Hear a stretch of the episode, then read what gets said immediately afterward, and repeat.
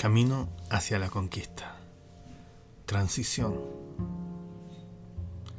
Es la acción o efecto de pasar de un estado a otro distinto. Es un cambio en el modo de ser o estar. Por lo general, un proceso con cierta extensión en el tiempo. Sin duda alguna, en más de una ocasión, nos hemos encontrado en ese lugar intermedio entre dos estados uno que poco a poco va quedando atrás y otro que se avecina o está a las puertas. Puede resultar bastante cómodo seguir sujeto al primer estado, ya que este nos da la sensación de estar seguros y confiados. Creemos tener todo bajo control, aunque lo más íntimo sabemos que se aproxima una fecha de expiración y con ella cambios necesarios. Si lo pensamos bien, cada proceso vivido tiene un periodo de transición.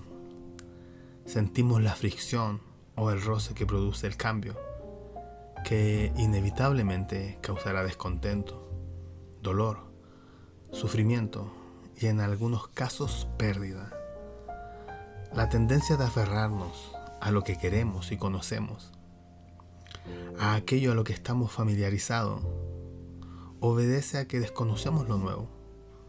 Por tanto, nos atemoriza la idea de no entender o no lograr adaptarnos a este nuevo tiempo. Sin embargo, la historia está plagada de episodios donde culturas, razas, naciones e incluso individuos, todos en algún momento sufrieron drásticos cambios. Todos debieron enfrentar estos periodos de transición. Algunos con gran fortaleza y valor, dieron la lucha para ver concretados aquellos anhelados cambios. Otros, por el contrario, se resistieron férreamente a estos, tratando de conservar el status quo. Un recorrido nada fácil y nunca exento de fricciones. La Biblia menciona la difícil transición vivida por el pueblo de Dios, además de la gran repercusión que ésta tuvo en el mundo espiritual.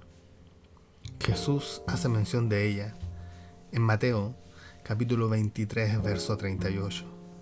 Ella nos dice, He aquí, vuestra casa os es dejada desolada.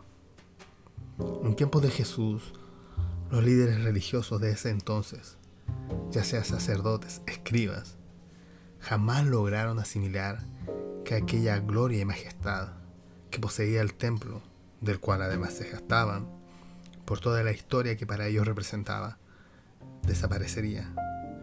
Y ello sería el fin de un pacto, el fin de sacrificios y holocaustos. Ya los profetas venían permeando un nuevo tiempo, tiempo marcado por el Hijo de Dios, el Mesías, el Salvador del mundo, Jesús. Tiempo donde aquella majestuosidad y grandeza que caracterizaba el templo no sería más que algo estético, simple y carente de valor. La presencia misma de Dios ya no habitaría el templo. Aquel verbo sería carne, habitaría en medio nuestro, tabernaculizando entre nosotros como aquel templo, portador de toda esa grandeza, majestuosidad y poder. Pablo el apóstol, hablando de Cristo, dice así, el libro de Colosenses capítulo 2, versos 9 y 10.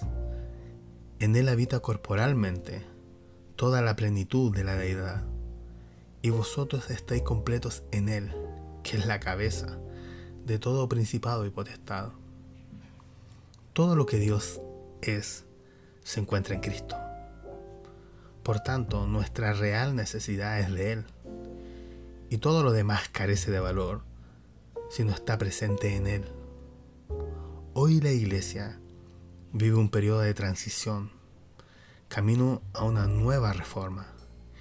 Y no hablamos de una reestructuración humana, más bien de un periodo gestado por el Espíritu Santo, quien nos retorna al origen, es decir, a Cristo, donde todo lo estético y superfluo en cuanto a nuestro servicio en el reino.